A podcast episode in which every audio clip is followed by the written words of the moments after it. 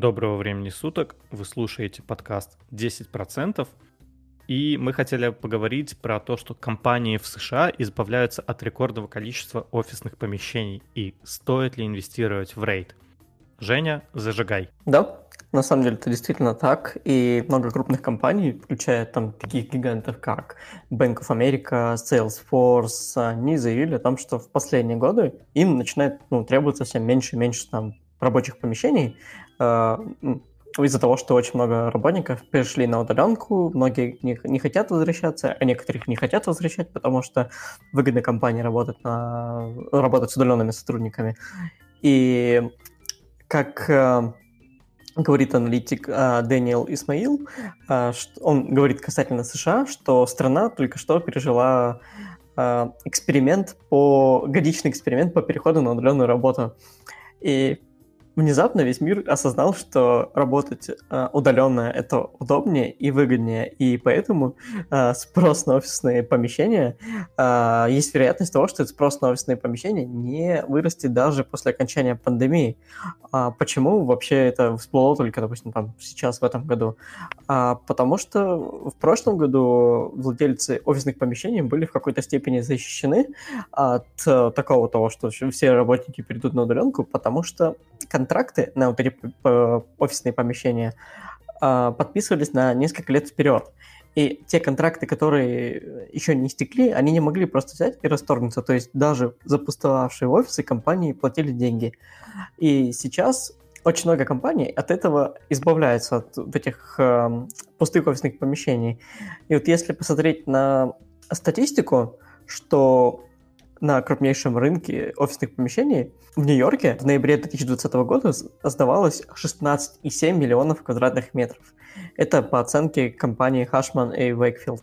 Это рекордный показатель, который на 9,7 9,7 миллиона квадратных метров больше, чем в ноябре 2019 года. То есть был прям жесткий рост офисных помещений. Из-за этого ну, и многие рейты имели какие-то, ну, какую-то более высокую доходность, чем ну, за предыдущий год, например.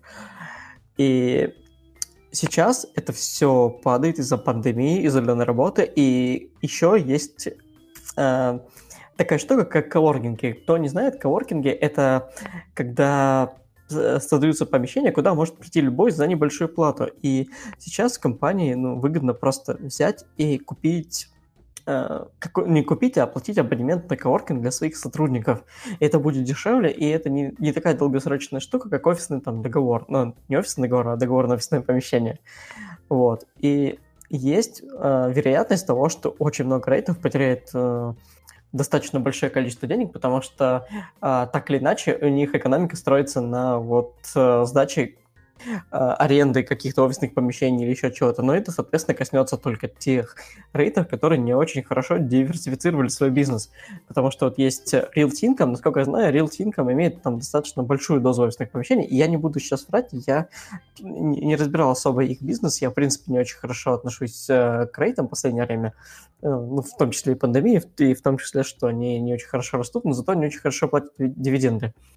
Вот, поэтому, если вы захотите вложиться в рейты, я бы посоветовал вам сначала посмотреть, на чем зарабатывает компания, и, скорее всего, если она имеет э, большую долю в офисных помещениях, то я думаю, что через несколько лет э, будет жесткая просадка цен на акции этих рейтов, и, возможно, будет урезание каких-то дивидендов. Поэтому сейчас, мне кажется, рейты – это очень рискованная э, сфера для инвестиций в целом ничего удивительного, да, мы все видим, куда идет сейчас рынок, и да, на самом деле уже какое-то время назад заметил, что сейчас крупные компании, они сами превращают вот свои офисные помещения непосредственно в коворкинги. То есть я такую тенденцию заметил уже, наверное, года два назад. Как раз-таки там не очень хочу говорить там Э, сильно инсайдерскую информацию, но опять же там какие-то компании это делают уже какое-то время назад, постепенно преобразуя свои рабочие места в свои коворкинги. Но тут на самом деле тоже не все так однозначно. Многие компании сейчас, вот опять же, Женя, мы с тобой вот как э, айтишники, как э, такие более-менее передовая индустрия, одна из таких передовых индустрий, в принципе, видим, что сейчас работать на удаленке вполне вероятно. И мы видим, что сейчас, вот ты же сейчас тоже работаешь на удаленке уже на протяжении какого времени? Слушай, ну я где-то с марта 2020 -го. Вот как только началась у нас там глобальная удаленка вот в, России, да, ну, будем называть так глобальная удаленка. Звучит смешно, конечно, но ты понял, чем я. Вот тогда я перешел на удаленку, и просто я вообще в офисе появлялся там, ну, может быть, раз в месяц там пила с парнями попить, ну, что-нибудь типа такого. Нормально у вас такой офис, я тебе скажу. В целом у нас, у нас тоже стоит там куча всякого алкоголя в офисе, но не суть важно. В целом, да, я вот тоже перешел на удаленку еще в 2019 году, наверное, в середине 2019 года я уже работал полностью на удаленке и в офис приходил вот так же, чтобы повидаться с коллегами, просто развеяться как-то. Но я прекрасно понимаю, что не у всех есть возможность, опять же, полностью работать из дома. У кого-то дети, у кого-то там жена тарахтит, э, нужно какое-то место, где вы сможете полноценно работать. И коворкинг относительно хорошее решение. Сейчас вот опять же у себя на работе у меня лично нету какого-то персонального места, которое мне выделили. Мне дали так называемый там remote kit, то есть э, отдельно, понятное дело, выделили ноутбук. Мне, кстати, даже выделили два ноутбука, но неважно. Вы, э, дали монитор, дали там клавиатуру, мышку, и я просто могу вот построить свою рабочую станцию у себя дома. И это, конечно же, дико удобно, когда ты можешь просто, работая на ноутбуке, при необходимости брать его в офис, либо просто из дома непосредственно уже работать. Для компании, конечно, это менее эффективно, но это выходит и дешевле, и, в принципе, эффективность страдает не очень сильно. Я сам по себе смотрел, я сравнивал, я ставил эксперимент над садбой, где-то это было в 2019 году, где-то летом 2019 года ставил эксперимент. Работал в офисе и из дома по 3, 5 и 8 часов. И на удивление самое эффективное получилось работать из офиса в, по 5 часов. Не по 8, а по 5. И опять же, это работа программиста, я на всякий случай уточняю. Но вот это очень интересно, почему так вот получается, наверное, из-за того, что ты меньше отвлекаешься на всякие там пойти кофейку попить, пойти пообщаться там с коллегами, а ты больше сконцентрирован на работе. Наверное, поэтому. Но из дома, когда я работал, это не было совсем ужасно. То есть прекрасно работал из дома, в этом не было никаких проблем. И с точки зрения, насколько этот эксперимент вообще рентабельный, я каждый вот из этих процессов э, я проводил примерно по неделе. То есть неделю из дома 3 часа поработал, потом неделю из офиса 3 часа поработал, и вот так на протяжении 6 недель. Поэтому, да, работать из дома можно. Я работаю так уже на протяжении там, полтора года, почти два, и никаких проблем не испытываю. Есть свои проблемы, но эти все проблемы, они же, опять же, решаемы. Поэтому, да, компаниям выгодно избавляться от рейтов, от э, коммерческой недвижимости. Слушай, я еще от себя 5 копеек ставлю по поводу удаленной работы. А, во-первых, она все-таки, не знаю, как, как правильно сформулировать, она действительно не всем подходит, как ты сказал, и э, многим людям нужно привыкнуть без офиса. Вот серьезно, даже когда я начал работать первое время удаленки, мне понадобился месяц, чтобы адаптироваться. Но когда прошел месяц, и я уже не мог работать так эффективно э, в офисе, как я до этого работал дома. То есть я уже адаптировался, я понимал, что не надо куда идти, то есть я себя расформировал. Тем, тем более у нас карантин был в России, я даже из дома никуда не выходил. А, ну как карантин, ну все понимают. А, все все понимают. Ты не выходил из дома, когда я пытался тебя вытащить. Ну я да, помню, да, конечно. Ты не выходил. Что, социальная дистанция, карантин, все такое. А, так вот. А, так вот, а, вот когда месяц прошел, я уже свыкся работать с дома, и я проверил свои метрики, И для меня показалось, что мне работать из дома намного эффективнее. То есть то, что я делал дома там за 5 часов, я не делал в офисе, там, грубо говоря, там, за день или там даже иногда за полтора дня. А, все почему? Потому что у нас в офисе очень там классные парни, с которыми хочется там, ну, поболтать, там, пойти там поиграть какой-нибудь настолку или еще что-то. И ты очень много времени распыляешь. Да, у тебя становится хуже отношения с коллегами, когда ты работаешь дома. Но твоя эффективность как сотрудника повышается. То есть тут ты должен для себя там приоритеты расставить. Чем ты хочешь там как ты хочешь видеть свою работу. Если ты хочешь там, иметь дружный коллектив, то, как бы, естественно, удаленка тебе, ну, просто не подойдет. То есть, если ты хочешь там общение с коллегами, то иди в офис, работает нормально. Вот, но если ты хочешь больше иметь свободного времени и расти э, как, ну, не знаю, как профессионал, тратить вот это свободное время как Э, вот свободное время, которое ты получил на удаленке, тратить его на себя, инвестируя это время для себя, то все-таки удаленка это более хороший вариант. Но тут опять, каждому свое. То есть ты можешь балансировать, грубо говоря, ты можешь там работать один день в неделю там э, в офисе, а все остальные там на удаленке. Это нормально, то есть это частая практика, у нас тоже там очень многие практикуют. Но я просто со временем свыкся, что я просто не готов тратить, э, я сейчас говорю о Питере, я не готов тратить там, грубо говоря, два часа в день на дорогу, чтобы просто доехать до офиса, сделать свои дела, с кем-то поболтать. Ну, это, конечно, прикольно, но я трачу очень много времени, которое я мог бы потратить там, на тот же, допустим, там, подкаст записать сегодня. Ну да, я понимаю, про что ты говоришь. В целом, у удаленной работы есть жизнь. Опять же, пандемия показала, что многие могут работать на удаленке, и не будет огромных проблем. Мы, опять же, видим, что появляются и новые продукты, и я, я хотел сказать, что там тот же самый uh, Apple как выходил, так и выходит. Там, другие компании как выпускали новые продукты, так они и продолжают выпускать. Но это я, конечно, больше, опять же, склонен к технологическому сектору. Опять же, товары производственного характера, товары, которые там нефтянка, там, конечно, без людей тяжело обойтись. И да, тут uh, уже, конечно же, нужно людей держать вот на работе, на заводах, но это не касается офисных помещений. То есть в офисах, как правило, работают сотрудники, которым, которые в принципе могут вполне работать из дома, либо из коворкинга. И вот если преобразовать в коворкинг, то сейчас в среднем я бы сказал, что среднестатистический программист, вот по моим окружениям, опять же, я говорю про программистов, потому что вот более моя среда, где я больше разбираюсь, то программисты тоже хотят работать из офиса, но это примерно 1-2 дня в неделю. То есть если преобразовать все в коворкинг, то сами помещения офисные можно урезать в два раза, а то и в, во все три раза, если вот правильно спроектировать работу, когда сотрудник приходит, что он там бронирует место в офисе, ему подготавливают это место, и он может спокойно прийти и просто вот поработать на своем рабочем месте, которое ему специально подготовили. А в следующий день там монитор или там клавиатуру, мышку может использовать другой сотрудник.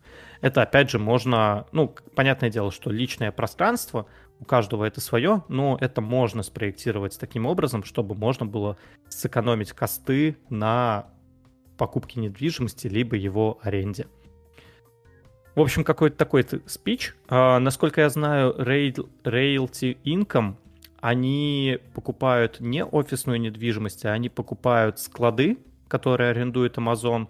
Они покупают... Ну, кстати, да, офисную недвижимость они, по-моему, тоже все-таки покупают. А, до у них диверсифицированный бизнес, поэтому я думаю, они сильно страдать от этого. Они, ладно, естественно, они будут от этого страдать, но сказать, что они там совсем умрут, это вряд ли. Недвижимость будет, опять же, ценна, видимо, всегда. И даже если там это будет какая-то... Она совсем не будет никому не нужна, ну, ее пре- преобразуют под жилую недвижимость, ничего не случится. Что ж, пойдем тогда дальше мы решили попробовать такую идею, что на первой неделе каждого месяца мы будем давать какие-то инвестиционные идеи. И первая инвестиционная идея на сегодня — это довольно простая, это Virgin Galactic. Я думаю, многие из вас знают такую компанию. Это компания, которая планирует сделать космос доступным. То есть они планируют сделать туризм в космос, космическое пространство, Они также планируют, соответственно, выводить спутники на орбиту, и, по сути, они являются конкурентом SpaceX от Илона Маска или тем же самым NASA, почему нет? Они тоже, NASA просто это государственная компания, а это частная компания. В целом, что можно сказать? Если вы хотите инвестировать в отрасль от э, космоса, то SpaceX это сейчас э, закрытая компания, в которую нельзя инвестировать. Если вы хот... есть еще также от Джеффа Безоса компания, которая занимается инвестированием. Джефф Безос — это создатель и генеральный директор Amazon. Пока еще он, конечно, уже в конце 2021 года планирует э, уйти с данного поста, но пока еще он генеральный директор Амазона. И вот это три основных конкурента у Virgin Galactic.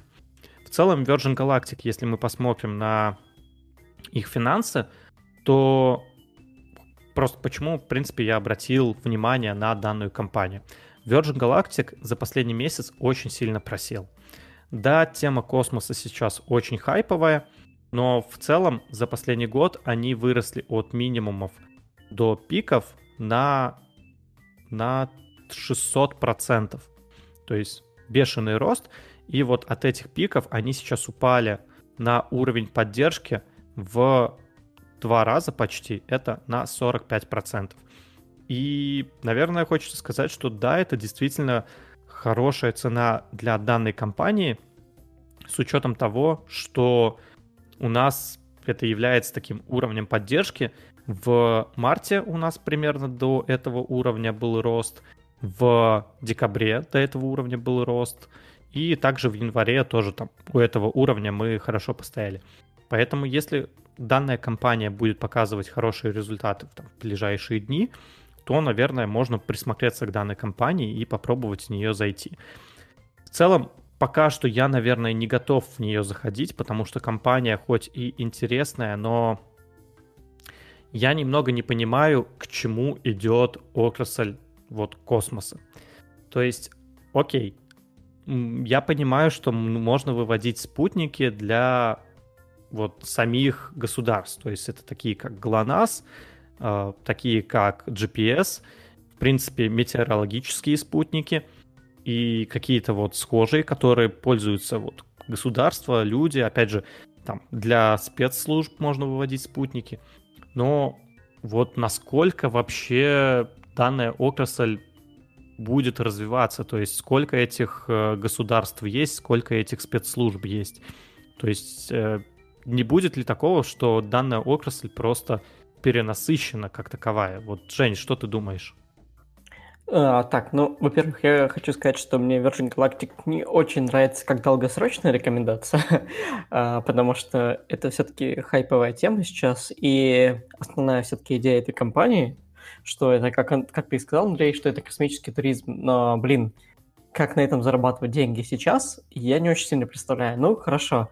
Допустим, э, мы посчитаем, да, сколько там будет стоить один полет в космос, например. И прикинем, да, что это там, ну, очень много денег, к примеру, и нам, соответственно, нужно найти клиентов, которые будут э, приносить вот этих вот очень много денег. Соответственно, сколько там, по-моему, мест было в одном корабле SpaceX? По-моему, 6 мест для того, чтобы сделать полет вокруг Луны, ой, не вокруг Луны, блин, короче, вылететь э, на орбиту, построить Луну и вернуться обратно. А, то есть 6 человек должны покрыть эти расходы, которые ну, будут стоить запуска вот этого космического корабля. Я думаю, что это будут, должны быть очень богатые клиенты, которые будут, ну, могут иметь которые имеют деньги, которые помогут им позволить слетать в космос, просто чтобы посмотреть на Луну. И если на этом будет строиться весь бизнес компании, то, как по мне, это довольно стрёмная рекомендация.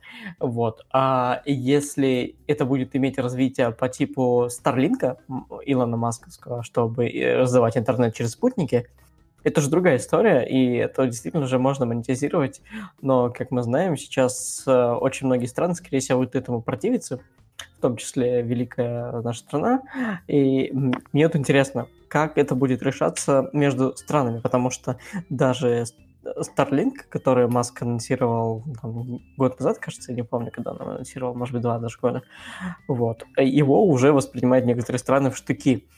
И, в принципе, если эта тема как- как-то уладится и это будет какое-то сотрудничество с государственными, то вот эту штуку уже можно монетизировать, но насколько это будет стабильно, тоже пока непонятно, но хотя первые тесты там Starlink говорят, что там э, тесты там все классные, скорость хорошая, пинг небольшой, но это опять же клиентов не так много, и пока не совсем понятно, насколько это будет э, при массовом использовании. И то есть, ну, как обычно бывает, что какие-то баги ты узнаешь, когда резко твоим продуктом начинает пользоваться очень много людей. И тут тоже нужно будет решить, поэтому сотрудничество со странами я тоже не воспринимаю как серьезный бизнес. Да, ты будешь иметь деньги, которые позволят тебе там ну, купать и платить зарплаты, но где здесь рост? Потому что обычно, ну хотя ладно, в Америке действительно это можно делать бизнес. я сейчас сужу по странам там третьего мира, где у тебя государство не позволяет тебе зарабатывать. Вот, поэтому, да, тут, тут, тут на самом деле довольно спорная бумага, и если она идет точки э, роста и точки, как можно привлечь больше денег, э, кроме там, да, э, венчурных инвестиций и таких вот очень спекулятивных денег, тогда, в принципе, у них есть рост. И да, я считаю, что она будет расти какое-то ближайшее время, но загадывать там на 5 лет вперед, даже там, грубо говоря, два года я бы не стал бы, но, конечно, отрастет там, скажем, там, условно, там до 50, но будет ли рост дальше, тоже непонятно. Ну смотри, на самом деле я вот тоже не понимаю, опять же, вот что будет, что будет дальше, но вот в данной бумаге я в нее пока не вложился и думаю, наверное, даже, что не буду вкладываться, но я увидел вот это такое резкое падение на 50%, опять же, на относительно неплохом отчете, да, они были в минусе, но отчет э, и предполагал, что они будут в минусе. Поэтому отчет на самом деле относительно неплохой. И падение на 40 на 50 процентов, ну, очень жесткое падение. Смотри, по поводу того, что страны будут запрещать, ну, опять же, да, вот я тоже хотел вставить 5 копеек, что запрещают страны, так сказать, третьего мира. То есть те, которые, у которых, как правило, не так много денег, у которых более тоталитарный режим и меньше демократии. И вот эти страны, да, они высказываются против вот таких вот э, старлинков и всего подобного. Но смотри, вот спутники, их время от времени надо обновлять. Даже те же самые Starlink, а их надо... По-моему, Маск говорил, что они будут на орбите крутиться по 50 лет, по-моему, 40 лет, если я не ошибаюсь. И после этого они будут сходить с орбиты постепенно и будут сгорать в атмосфере нашей планеты. Соответственно, эти спутники надо постоянно выкатывать новые, и точно так же это работает и для спутников для государств. Поэтому, если эта компания начнет э, брать заказы для государств, то это хорошее подспорье как раз-таки для самой компании, потому что государствам все-таки нужно и геостационарные спутники выводить, чтобы пользоваться данной информацией, и там какие-то шпионские, как бы это странно ни звучало. Но да, именно это космический туризм. Мне не очень нравится. У нас полно богатых людей, которые могут себе это позволить. Ну, у нас, я имею в виду, в мире. В целом, в каком-то смысле это может существовать, но как основной бизнес, не знаю, наверное, нет. Но, опять же, давайте посмотрим, что это за компания. Это компания, которая владеет э, Ричард Брэнсон, если я не ошибаюсь. Да, Ричард Брэнсон — это один из э, самых богатых людей в мире. Я не помню на самом деле, на каком он месте в Forbes, но он э, довольно много, соответственно, компаний создал, которые вот занимают топовые места. Э, я сейчас пытаюсь найти его состояние, но... 478 место Forbes. 478. А, да. Не так и много. Окей, я думал на самом деле, что выше. Но в целом Ричард Брэнсон довольно такая видная фигура. И у него денег, мягко говоря, полно. А в этом плане, опять же, Ричард Брэнсон ну, не даст а, скатиться данной компании. То есть они пока что, понятное дело, идут в минусе, но у них а, соотношение cash to debt довольно хорошее, то есть кэша у них довольно много на балансах. И хоть расходы у них пока превышают, так сказать, доходы, которых там нету по факту, а, на самом деле возможно, есть. Сейчас я не могу это найти.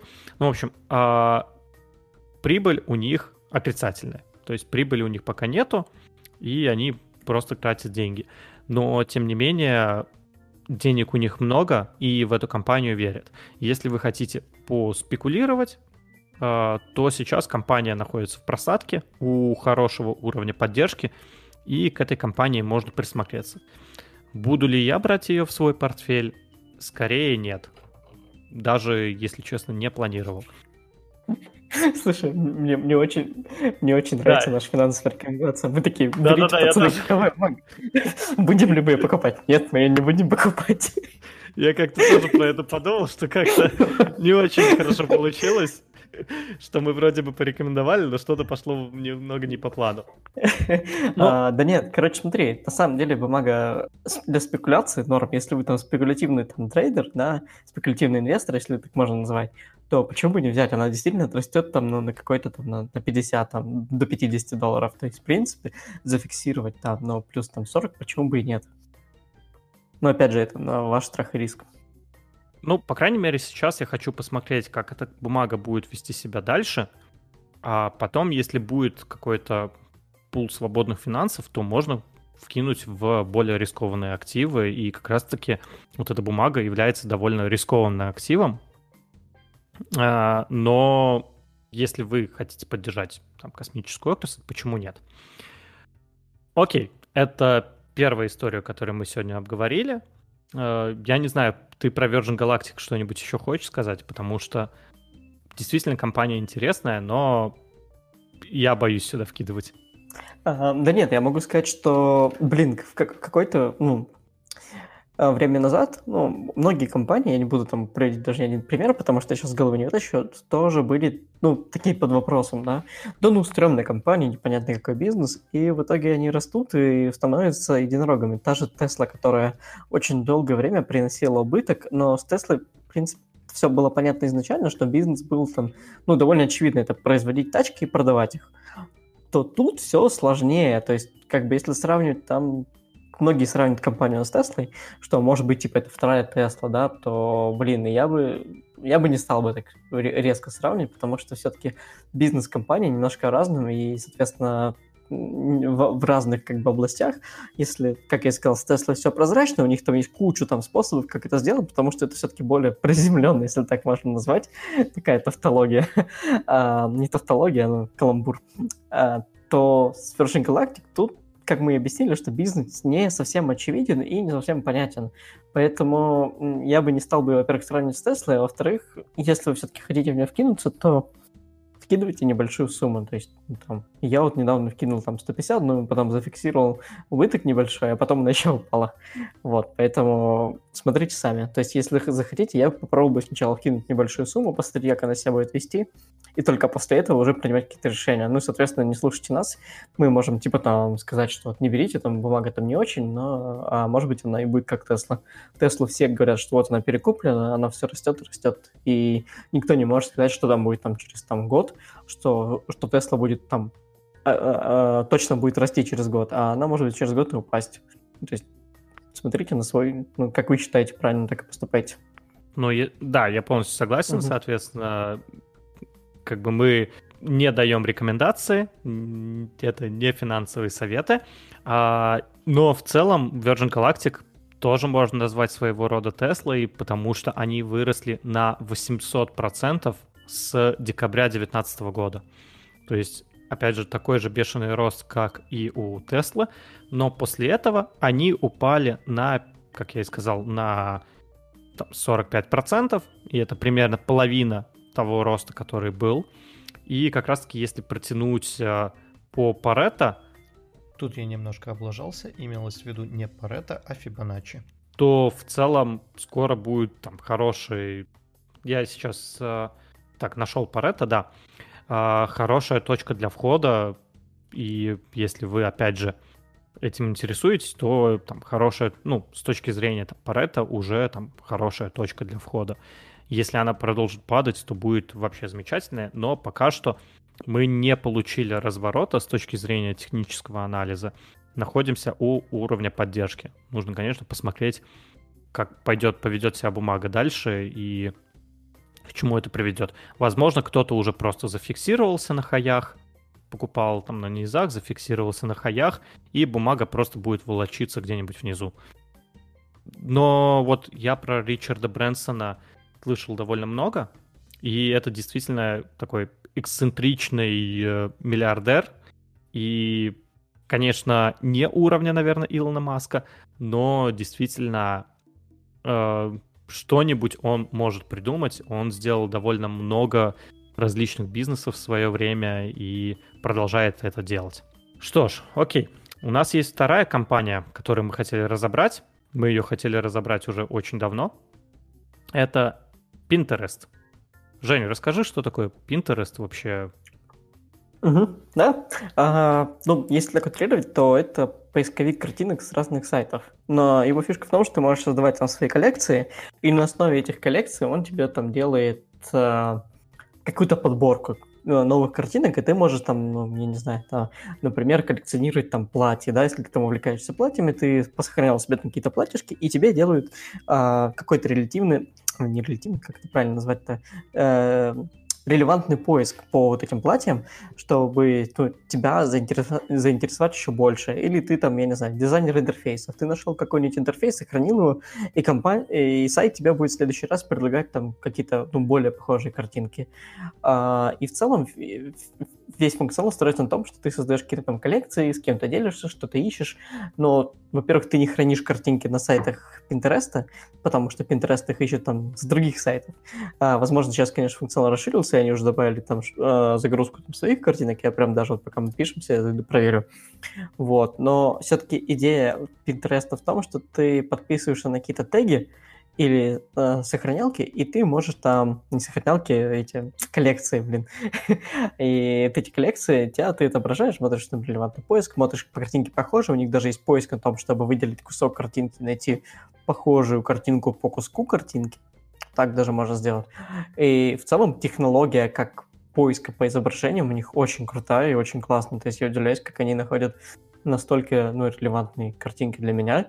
Даже Google иногда не может так сделать. То есть ну, то есть ты напишешь там, не знаю, там, э, там что-то сложное, то Google тебе, скорее всего, найдет что-то там ну, не очень похожее, и там, может быть, одна картинка из ста будет похожа то, что ты искал. Но Pinterest это все-таки немножко другая история, и их даже какое-то время называли социальная сеть для девочек потому что все-таки целевая аудитория этого Pinterest все-таки девушки, которые действительно коллекционируют там какие-то платья, какие-то макияжи, что-то еще связано с таким.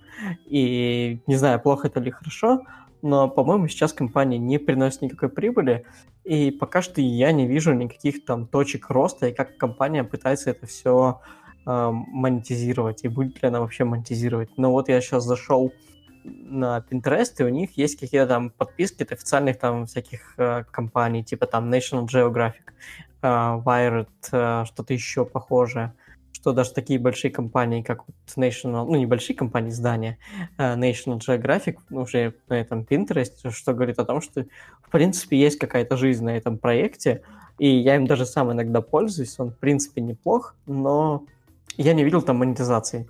Может быть, они каким-то образом продают скрытую рекламу, а, может быть, они там еще что-то продают, но сейчас, насколько я знаю, компания все-таки у них убыточная. Да, у них компания действительно убыточная, но она привлекла мое внимание тем, что данной компанией действительно начинают пользоваться. То есть эта соцсеть, как ты и сказал, она предлагает вот именно поиск по картинкам, и с одной стороны, а кому это нужно? Потому что мы хотим там следить за кем-то, фоловить кого-то, постоянно получать новости от определенных людей, как это сделано в других соцсетях. Но здесь я это видел, как применяют Pinterest для поиска каких-то идей и вдохновения. На самом деле, сейчас компания сильно, мне кажется, перекуплена. То есть, если мы... Мне кажется, все-таки надо поменять название рубрики, потому что сказать, что это инвест-идеи, как-то не особо получается у нас сказать, что действительно мы готовы там сюда инвестировать. Ну вот, опять же, а, Pinterest за последний год, начиная с 20 марта 2020 года, после большой просадки, вырос на те же самые 800%. То есть был бешеный рост, и сейчас Pinterest а, стоит почти столько же, сколько стоит Twitter. Twitter, по-моему, 58 миллиардов, а Pinterest стоит 50 миллиардов по капитализации. И в целом у них хорошее, хорошее соотношение cash to debt, то есть у них есть деньги на балансе, у них есть прибыль, которая растет буквально каждый год, то есть каждый квартал, каждый год. Да, все-таки это у меня каждый год тут нарисовано. А, растет примерно на процентов 40 каждый год, что довольно неплохо. И сейчас у них а, все-таки есть а, отрицательная прибыль, то есть это называется убыток. И да, это смотря как подать. Убыток, прибыль. Э, ты, ты, просто начина... ты, ты просто начал говорить языком российских СМИ, там отрицательный рост, там, да, да, не, да, знаю, да. не взрыв, а хлопок, там. Да-да-да-да-да. Э, но компания в целом мне нравится, но я вот опять же, как и у Virgin Galactic, да, нам точно нужно переименовать данную рубрику. Как и у Virgin Galactic, я немножко не понимаю, какой у них дальше будет бизнес. То есть, да, ими я видел, как кто-то пользовался. Но тот же самый TikTok, который я, там, по-моему, я его даже не устанавливал, не смотрел, но вот я понимаю, почему им продолжат пользоваться. Такие короткие видео, смешнявки, они будут интересны. Там, Instagram, Facebook тоже понятно. Э, WhatsApp, Telegram тоже понятно, общение требуется. А вот Pinterest, мне кажется, в данном случае я не понимаю, какая у него ниша. То есть поиск вдохновения, поиск идей, ну, в целом, по-моему, есть куча, ну, способов, не способов, э, где можно поискать это вдохновение. Лично я видел, что Pinterest использует э, дизайнеры для поиска вдохновения, кто еще я видел, чтобы использовал Pinterest? И поиск похожих картинок. А, лично я Pinterest э, устанавливал, смотрел на него, он меня не зацепил.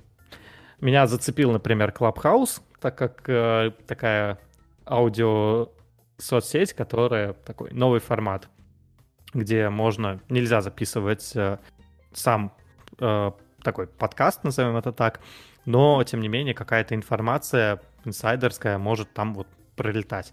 И за счет этого Clubhouse может вот продолжать жить. А тот же самый Pinterest, я не знаю. Женя, вот ты видишь какое-то преимущество у данной соцсети, что ли, перед остальными? И вообще это соцсеть а, или нет? Слушай, ну, слушай, на самом деле это не, не соцсеть, потому что все-таки нет социальных функций у нее. А, но я могу сказать, что с точки зрения там, сайта, да, приложения, мне очень нравится Pinterest. Я им даже сам иногда пользуюсь, чтобы там ну, какие-то там, не знаю, какие-то решения в интерфейсах, когда я там ну, какие-нибудь мобильные приложения разрабатываю.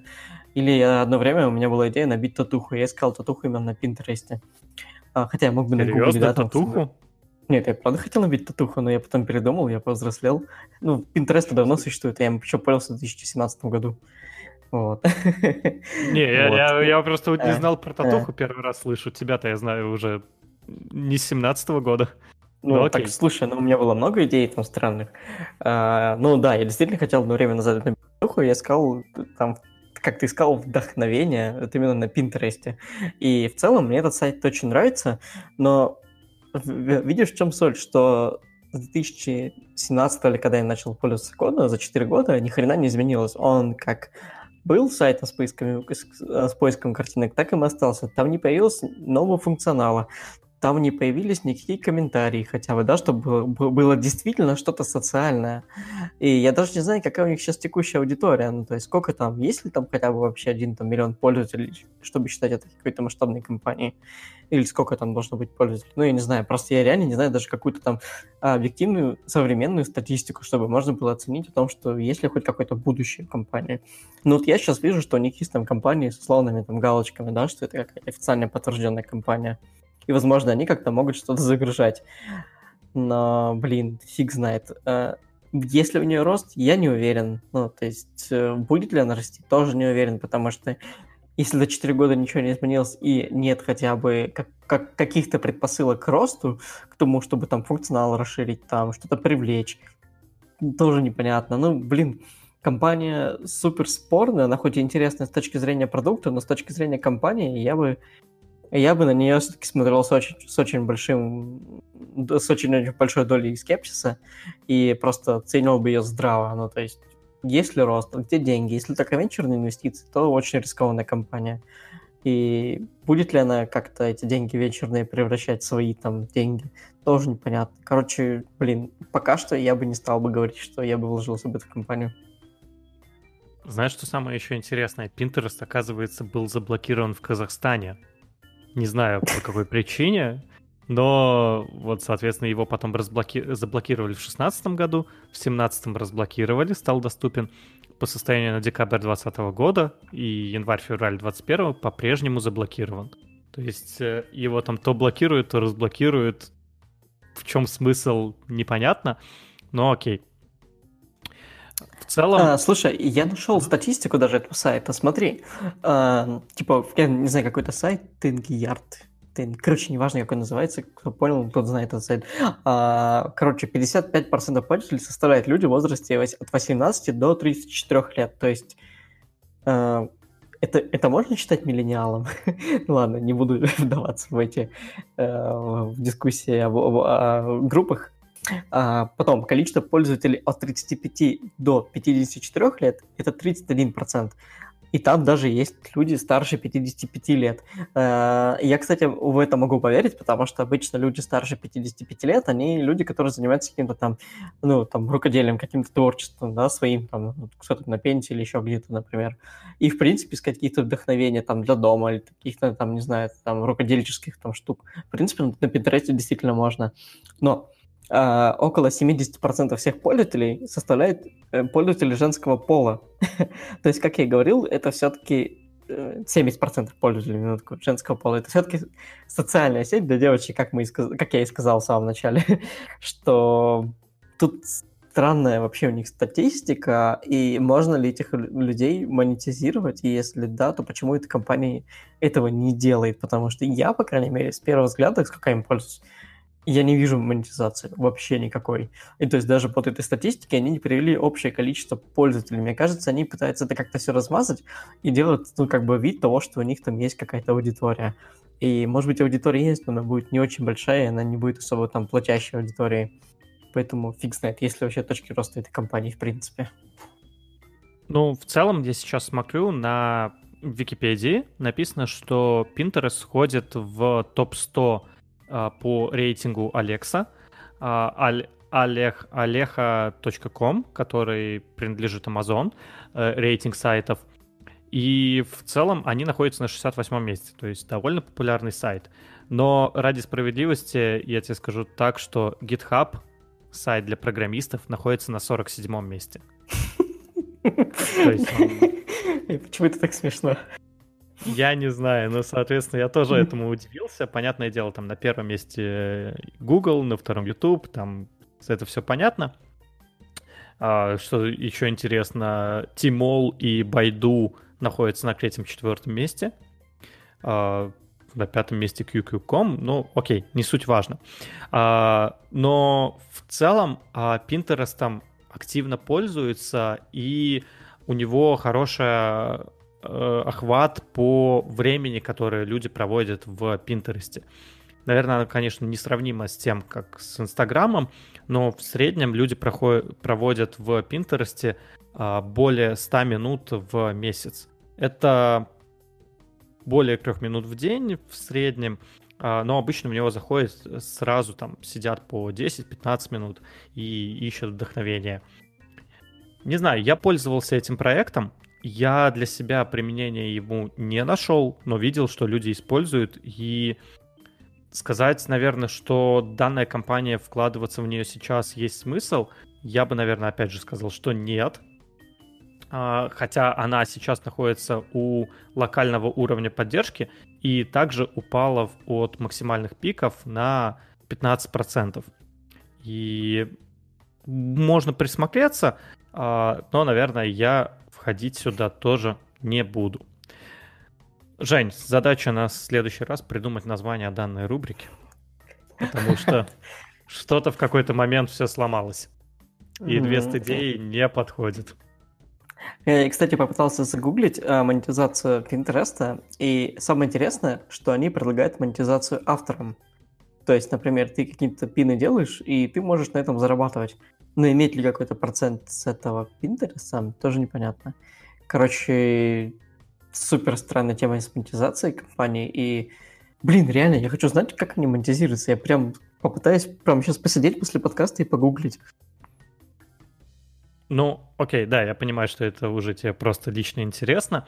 А, в целом, я так понимаю, что вкладываться, наверное, в компанию пока что не планируешь, но если появится какая-то новая информация, то ты расскажешь тогда нам в следующем выпуске данного подкаста. Из компаний, в которые я вложился и которые мог бы, наверное, порекомендовать, просто хочется хоть какую-то маленькую рекомендацию дать. Это пусть будет сектор кибербезопасности. Нет, даже Окей, две компании. Это JD.com, потому что JD.com сейчас просел на сколько? На 12%. JD.com имел э, довольно сильный рост, и за прошлый год он вырос на 130%. И в целом этот рост, он очень стабильный, и видно, что компания действительно развивается, и ей начинают пользоваться.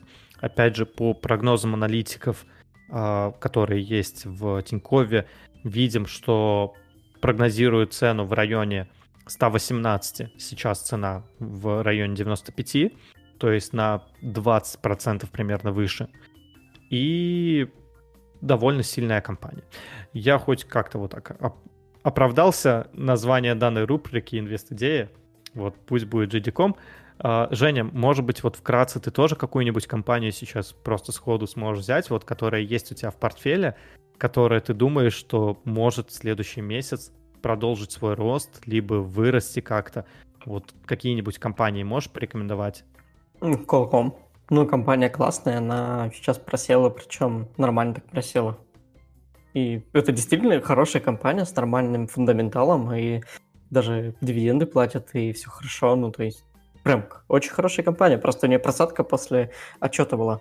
Ну, тем более, у нас же сейчас еще все-таки год, который будет знаменовать, начнет, скажем так, а, активное появление 5G, то и, в принципе, Qualcomm, как один из производителей чипов, на этом сможет, ну, там, неплохо подняться.